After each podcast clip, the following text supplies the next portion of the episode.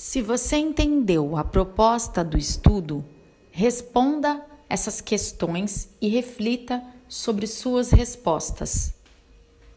Número 1. Um, o que posso fazer para me tornar uma mulher de Deus? 2. Quais os erros que eu não devo cometer para continuar sendo uma mulher de Deus?